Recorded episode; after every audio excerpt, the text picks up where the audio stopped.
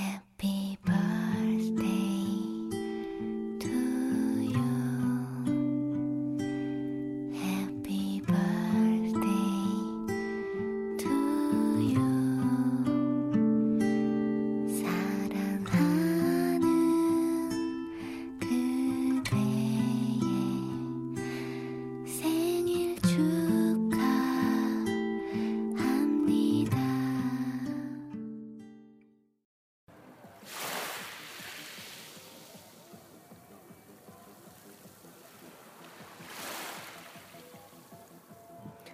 听到海浪声了吗？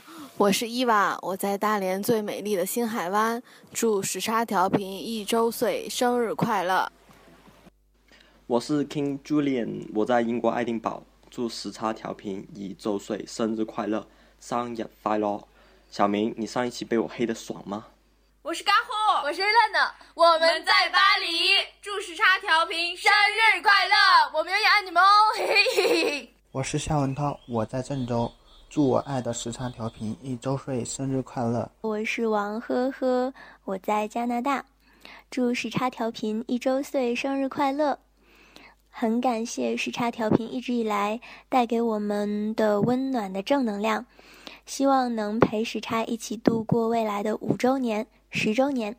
时差加油！我是琪琪，我在美国，祝时差一周年快乐！我是烈烈，我在米兰。祝时差调频一周年生日快乐！我爱时差党的各位大勾们，各位大勾们好，我是楷叔，永远念不对的 Pomelosa。今年年初偶然发现了时差调频，从此就成为了时差的脑残粉。现在我正在英国读书，成为了一名真正的时差党。时差要过生日了，那我就在遥远的不列颠祝时差调频一周岁生日快乐！我是飞狗，来自赞比亚，祝时差 FM 一周岁生日快乐！我是 Eric，我在西雅图，祝时差调频一周岁生日快乐！我是菜菜，我在北京，祝时差调频一周岁生日快乐！希望飘飘早日回国，可以一起录时差。希望小明早点找到女朋友。我爱时差大哥们。我叫王小安，我叫王念一。我们在成都，祝时差调频一周岁生日快乐！携手并肩，大步向前。各位时差的大哥，你们好，我是小溪，我在武汉，祝时差电台一岁生日快乐！嘿嘿，嗯，我非常感谢时差的各位大哥在这一年中的努力，为我们带来了既没有节操又没有营养的电台节目，但是呢，对我来说，它又是一份快乐。嗯，我会跟着时差共同成长，也希望时差电台以后会越做越好。最后想说，凯叔，你在电台里这么帅，你丈母娘知道吗？我叫王小亚，我在苏州，祝时差调频一周岁生日快乐。嗯，凯叔最帅，飘飘在北欧要好好等。天，我在成都，祝时差调频一周岁生日快乐！希望我大时差越来越好，在这个冬天继续带给我们稳稳正能量吧！爱客服小女神念飘飘，当然不能忘凯叔最帅。大家好，我係 J，，我喺深圳，时差調頻一周年生日快乐！我是明星，我在北京，祝时差调频一周岁生日快樂！我是 Cecilia，我在大连，祝时差调频一周岁生日快乐！祝时差调频收听长虹，米叔么么哒！我是傲雪爸比，来自广州，祝时差 FM 生日快乐！感谢我的女儿让我听到了时差 FM，也感谢各位大哥，祝我的女儿傲雪和时差 FM 代言人龙珠。健康成长。呃，我是神经病重症者，我在北京。呃，祝时差调频一周年生日快乐！我爱凯叔，凯叔最帅。我是 Angela，我在青岛，祝时差调频一周岁生日快乐！超爱凯叔哦。我是杨丹亚，我在武汉，祝时差调频一周年快乐！我叫吴思梦，我在重庆，祝时差调频一周岁生日快乐！我叫李舒心。我在北京，祝时差调频一周岁生日快乐！我是张天恒，我在大连渔人码头，祝时差一周年快乐！我是阿杰，我在杭州，祝时差调频带九三尼卡路，这是温州话的一周岁生日快乐！我是李珊珊，我在济南，祝时差调频一周岁生日快乐！我是赖子，我在江西，祝时差调频一周岁生日快乐！我是木安，我在昆明，祝时差调频一周岁生日快乐！凯叔最帅！我是自然，我在辽宁锦州，祝时差调频一周岁生日快乐！我是东子，嗯，没错，我也叫东子，我在青岛，我在这儿呢，祝福时差调频一周岁生日快乐！我是小芳，没错，就是村里的那一个，我在石家庄，在石家庄祝时差调频一周年生日快乐！还有开叔好帅！我是秋磊。我在苏州，祝时差调频一周年生日快乐！我在努力进步，希望能和他重新在一起。我是帆帆，我在武汉，祝时差调频一周岁生日快乐，永远支持你们。我是霍霍，我在云南，祝时差调频一周年生日快乐。我是回归二次元，我在法国，祝时差调频一周岁生日快乐。一次很偶然的机会，我听到了凯台温暖的嗓音，接下来认识了同样温暖幽默的飘飘、大葱、东子、米叔、小北、文佩、小东，还有几乎每期必提的锁蛋，差忘了还有小明。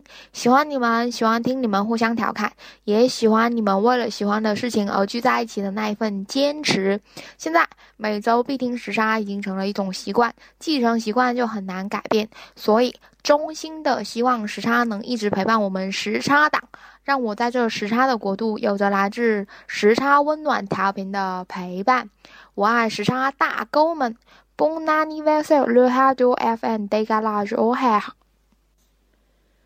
我是夏小麦，我在长春，祝时差调频一周岁生日快乐！我们永远和时差在一起。接下来的这一段呢，是写给时差一周年的。呃，也献给各位亲爱的大勾们，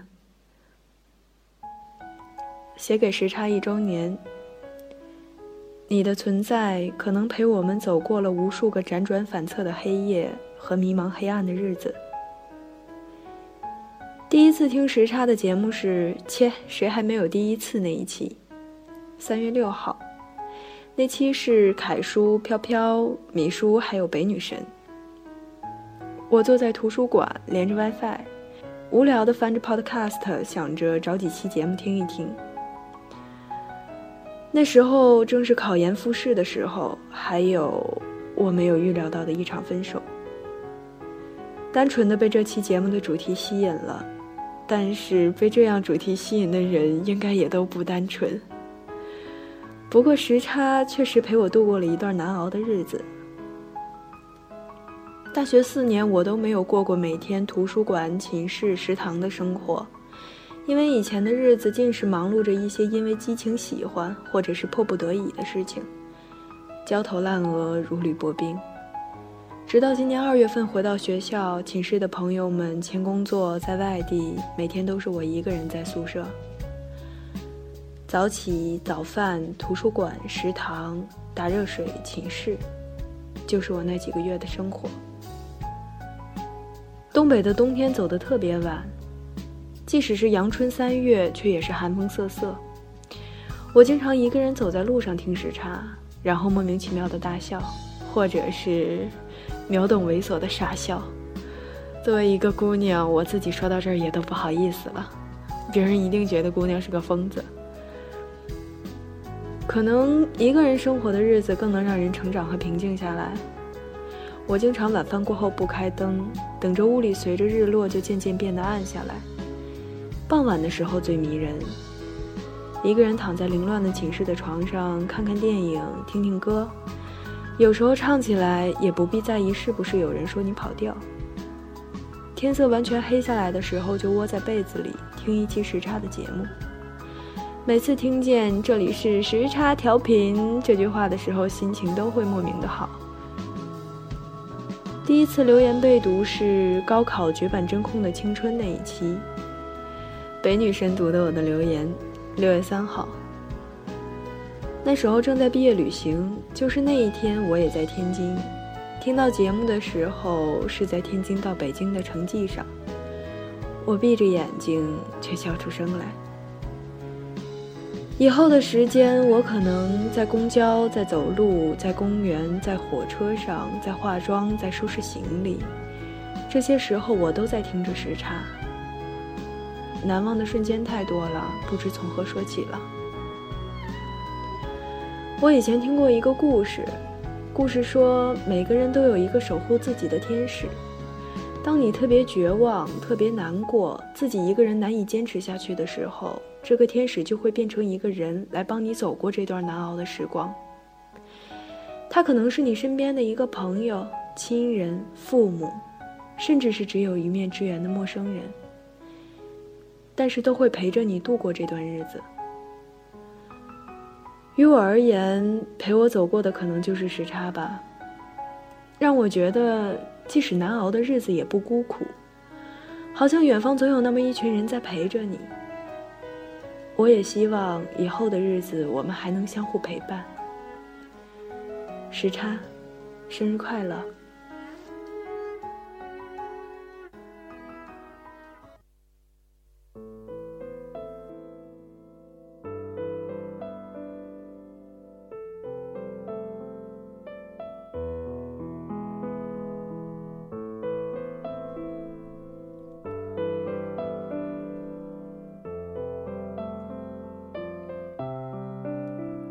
是时差调频，我是凯文。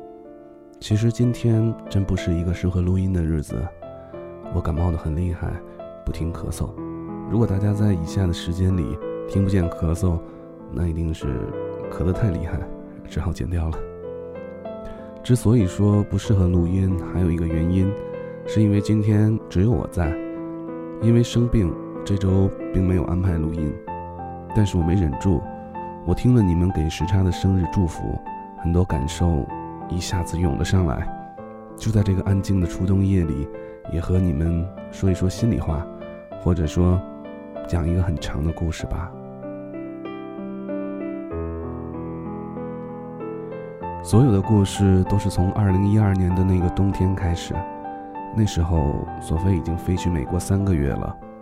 还记得我送她去机场，是在夏末的夜晚。我想象过无数次分离的场景，其实最后只是一个简单匆忙的拥抱。离开机场，狂奔在机场高速上，我打开了所有车窗，把音响的声音开到最大，那是一种自由的感觉。一天过去了，一周过去了，一个月过去了，自由慢慢变成了无所适从，这种无所适从又变成了慌张。每个夜晚。我躺下，又站起来，打开音乐，又关上，煮了咖啡，忘记喝，在屋子里走来走去，只有和索菲通一会儿电话，心里才踏实。三个月后，下了那个冬天的第一场雪。我坐在床边，看着窗外，对面一整楼的灯光都被蒙蒙的窗子炫成了昏黄。那一刻，我确定了，是因为想念，于是坐下来。打开电脑，开始写第一封时差情书。那一天是二零一二年十二月六日。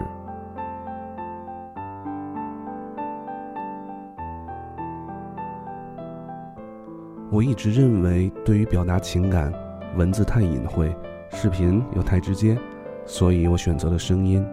声音会让索菲觉得我就在身边。于是就这样继续了下去。没想到。这一写就是一年。开始的时候，我觉得这是特别私人的事情。当出现第一个听众的时候，我都要想过要不要删掉。可是，好像是我的做法鼓励到了他，因为他和我一样，爱情里也存在时差。于是我想，也许这是个好事儿吧。就这样，很快，一百个听众，一千个听众，一万个听众，十万个，几十万个。每个夜晚的守候，每个夜晚的陪伴，每个夜晚的鼓励，让我慢慢觉得，不是我在温暖他们，而是他们一点点温暖了我。那时候我没有任何录音的设备，只是用手机，每天下班回到家，把思念的情感写出来。有时候是一个小故事，有时候是一段心情，有时候是一首小诗。然后再去找音乐，找适合主题的图片，而且要在音乐恰好结束的时候，一次性没有任何失误的读出来，很难，说起来很好笑。为了做出渐强渐弱的那种效果，我只能保持我和手机的距离不变，离音响远一些或者近一些。要是哪天因为加班真的没有时间写，我就会放一只猫的图片。后来时差党们都认识了那只加班猫。其实过程蛮难的，好在有这些陪伴，鼓励我坚持下去。那一年，因为时差情书，发生了很多我从未遇到的事，比如有杂志开始报道转载，有婚纱摄影要用时差情书做主题活动，还有一些不知道真的假的出版社过来找，甚至有一个深夜，我刚刚读完一篇情书，收到一条私信。一个女孩失恋了，告诉我她现在站在天桥上，希望我能打电话过去安慰她，否则她就要跳下去。真把我给吓坏了，赶快打了电话过去。再后来，索菲回来了，我们一起录了最后一篇时差情书。之后的两个月，我没有再写一篇文字，也没有再录一段音，但是我总会惦念着那些每晚陪伴的你们。于是。又开始慌张，又开始手足无措。终于有一天，我忍不住了，就对飘飘说：“我们做一个电台吧。”飘飘回我说：“他也恰好有这个想法呢。”就这样，时差 FM 温暖电台就诞生了。那一天是二零一三年十一月十九日。后来的事情大家都知道了，就不用多啰嗦了，就说说我们的大钩们吧。其实大家在节目中听到我们的性格状态，就和我们平时一样，所以就说点儿大家不知道的。他们先说飘飘，著名学霸，多伦多大学电影电视双学士，现在在丹麦读硕士。其实飘飘和我很有渊源，我们来自同一个小地方，虽然他比我小很多。后来我们都在天津电视台上班，同一个部门。有一年，好像热播一个电视剧，叫做《男人帮》。某天早晨呢，我穿了一件大衣，戴了一个围脖，特别像《男人帮》里的永邦。而飘飘呢，穿了一件鼓鼓的羽绒服，蹬着一双马丁靴，双肩背包，特别像《男人帮》里的潇潇，也就是永邦的女儿。从此呢，他就开始管我喊爸比。我们无论在哪儿遇到，比如说办公室或者编辑机房的楼道里，广电的大院里。食堂里，打招呼的动作就是立刻半蹲下来，摆出奥特曼打小怪兽的姿势，冲着对方发功，嘴里还要大喊着“突突突突突”，特别白痴。后来，我们又都换了单位，还是在一起，直到他远走北欧。飘飘是个好姑娘，大家见了都喜欢。轮到大葱了，大葱呢，外形特别帅，但是因为那时候刚毕业。所以来到单位后呢，是个新人菜鸟。按照媒体的习惯，新人是要有师傅带的。于是大葱很不幸的就成了我们那里年龄最小的飘飘的徒弟。然后每天瘦瘦小小的飘飘就背着双手开始指挥大葱干这干那。没办法，这是一种师徒关系，跟身高无关。大葱一辈子也翻不了身了。葱有时候特别二，但却是个心思纯净的家伙。也有点闷，很多事情他不说，总闷着。我们录过一期从没公布过的节目，大葱在里面真情流露了一回。很多时差党都都问过那节目叫什么，我一直也没说，现在说说也无妨，叫宅男电台。那也是宅男电台第一期，也是目前唯一的一期节目。葱对谁都特别好，还特别上进，为了攒钱娶媳妇儿。每周末都不休息，出去拍片儿挣外快，挺不容易的。所以有时候他累得够呛，也没时间录音，我也不怪他，看着心疼。米叔，也就是李小米同学，这也是个帅到不行的家伙。虽然都当爹了，但是一看脸就跟二十岁刚出头的小伙子似的。他的女儿小龙珠无比可爱，是我们时差的吉祥物。虽然一见到我就哭，开始不知道为什么，直到有一天，我们某期节目的嘉宾身高一米九的小雪跟我说，龙珠看到他也哭，我就释然了。原来长腿的都是怪叔叔，米叔是我们这儿著名的老梗王，但确实我们大家都很喜欢他这种类型的暖叔。比如飘飘有一次把腿摔了，米叔开着车大半夜带飘飘去看腿，送飘飘回家，折腾到凌晨。米叔平时吧总没个正形，但心里绝不糊涂，特别成熟，真是跟他那张脸不搭。我们有什么事儿都喜欢跟他商量。该说小明了，小明和我还有飘飘、大葱都是一开始在一个单位上班的同事。本来吧是一个写代码的码农，但是因为此人写代码不爱写注释，导致后来干脆就不写了。小明特别二，是生活中的王大锤，但是特别可爱，脾气又好，我们经常欺负他。小明是个特别善良的人。心好，曾经经营了一份长达八年的情感，最后分开的时候，几乎把所有一切都给了那个姑娘。后来跟我来北京的时候，就带了一对音箱。哪个姑娘要是跟小明在一起了，那就太幸福了，保证每天都会乐不停，还有安全感。时差要是没有了小明，真的会变成越来越无趣的节目的。话说，小明到现在还单身呢，这是我们最着急的事儿。所以我就想说，小明未来的孩他妈呀，你到底在哪里呀？只要你能早点出现，你让我们干什么都行。小北女神和米叔青梅竹马，他们之间互相知道对方的所有秘密。小北和米叔还有小北的男人米叔的媳妇儿，这四个人是大学同学，从大学到工作，再到换工作换城市，从来没有分开过。小北也是个很文艺的女青年，感情细腻，文笔极好。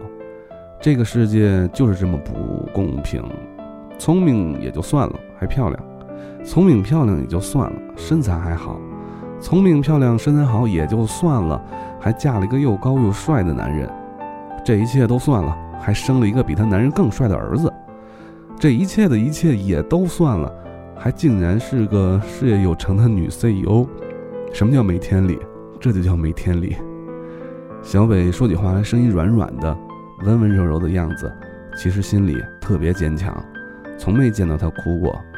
嗯，对，除了一次，那一次我们录了一期节目，叫《给过去的自己》，在录音间他哭了。东子是我们二十四小时真人客服，东子是处女座，所有处女座害怕的事儿他都怕。东子特瘦，是我见过做饭好吃的人里最瘦的。东子人特好，对谁都特好，只要你从他家楼下路过，他都能给你拉上楼去吃一碗他做的炸酱面。东子性子直，特别倔，他觉得对的事儿就一头扎去干，他觉得好的人恨不得把心窝子都掏出来。他是我们最信任的朋友，有东子在，我们都踏实。大宽。只在节目里出过一次声，其实大宽才是真正学播音主持的科班出身。我们以前单位做片子的配音都是他配的。大宽其实特别牛逼，还是篮球的国家级裁判。其实最开始电台的原班人马本来是我飘飘还有大宽的，可是大宽特别忙，因为他有一双嗯有一对双胞胎女儿，每天下班呢都要早早回家。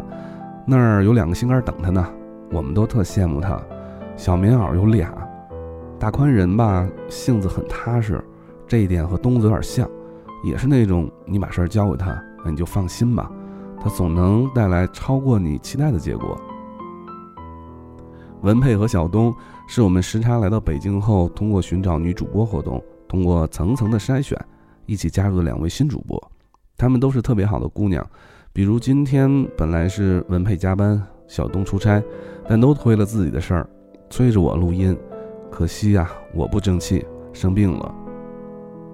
再说点这一年发生的一些小事儿吧。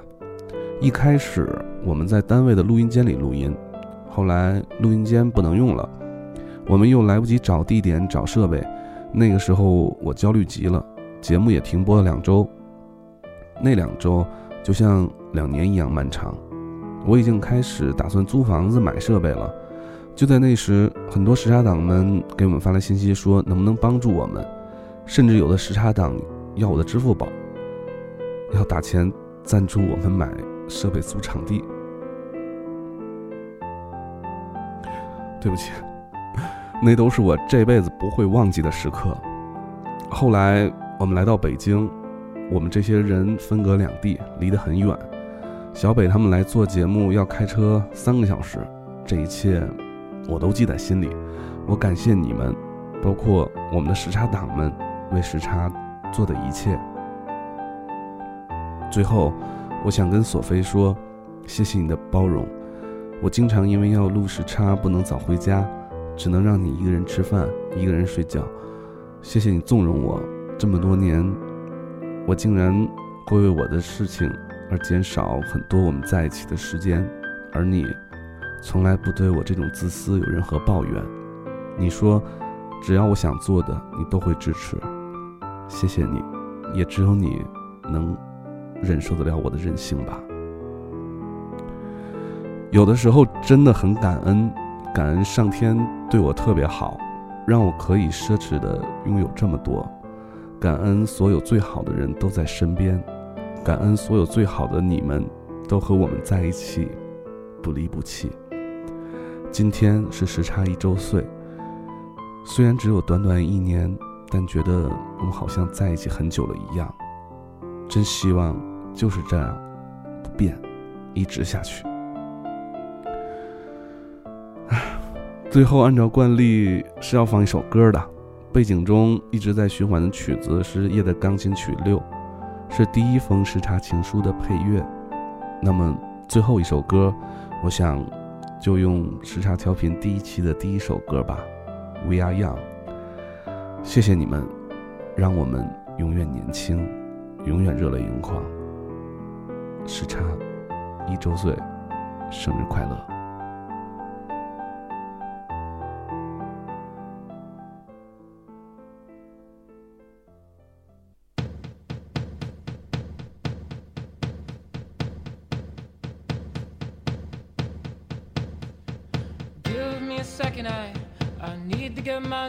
straight. My friends are in the bathroom getting higher than the Empire State.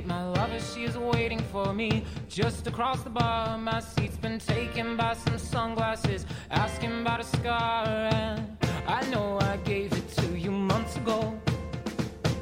I know you're trying to forget.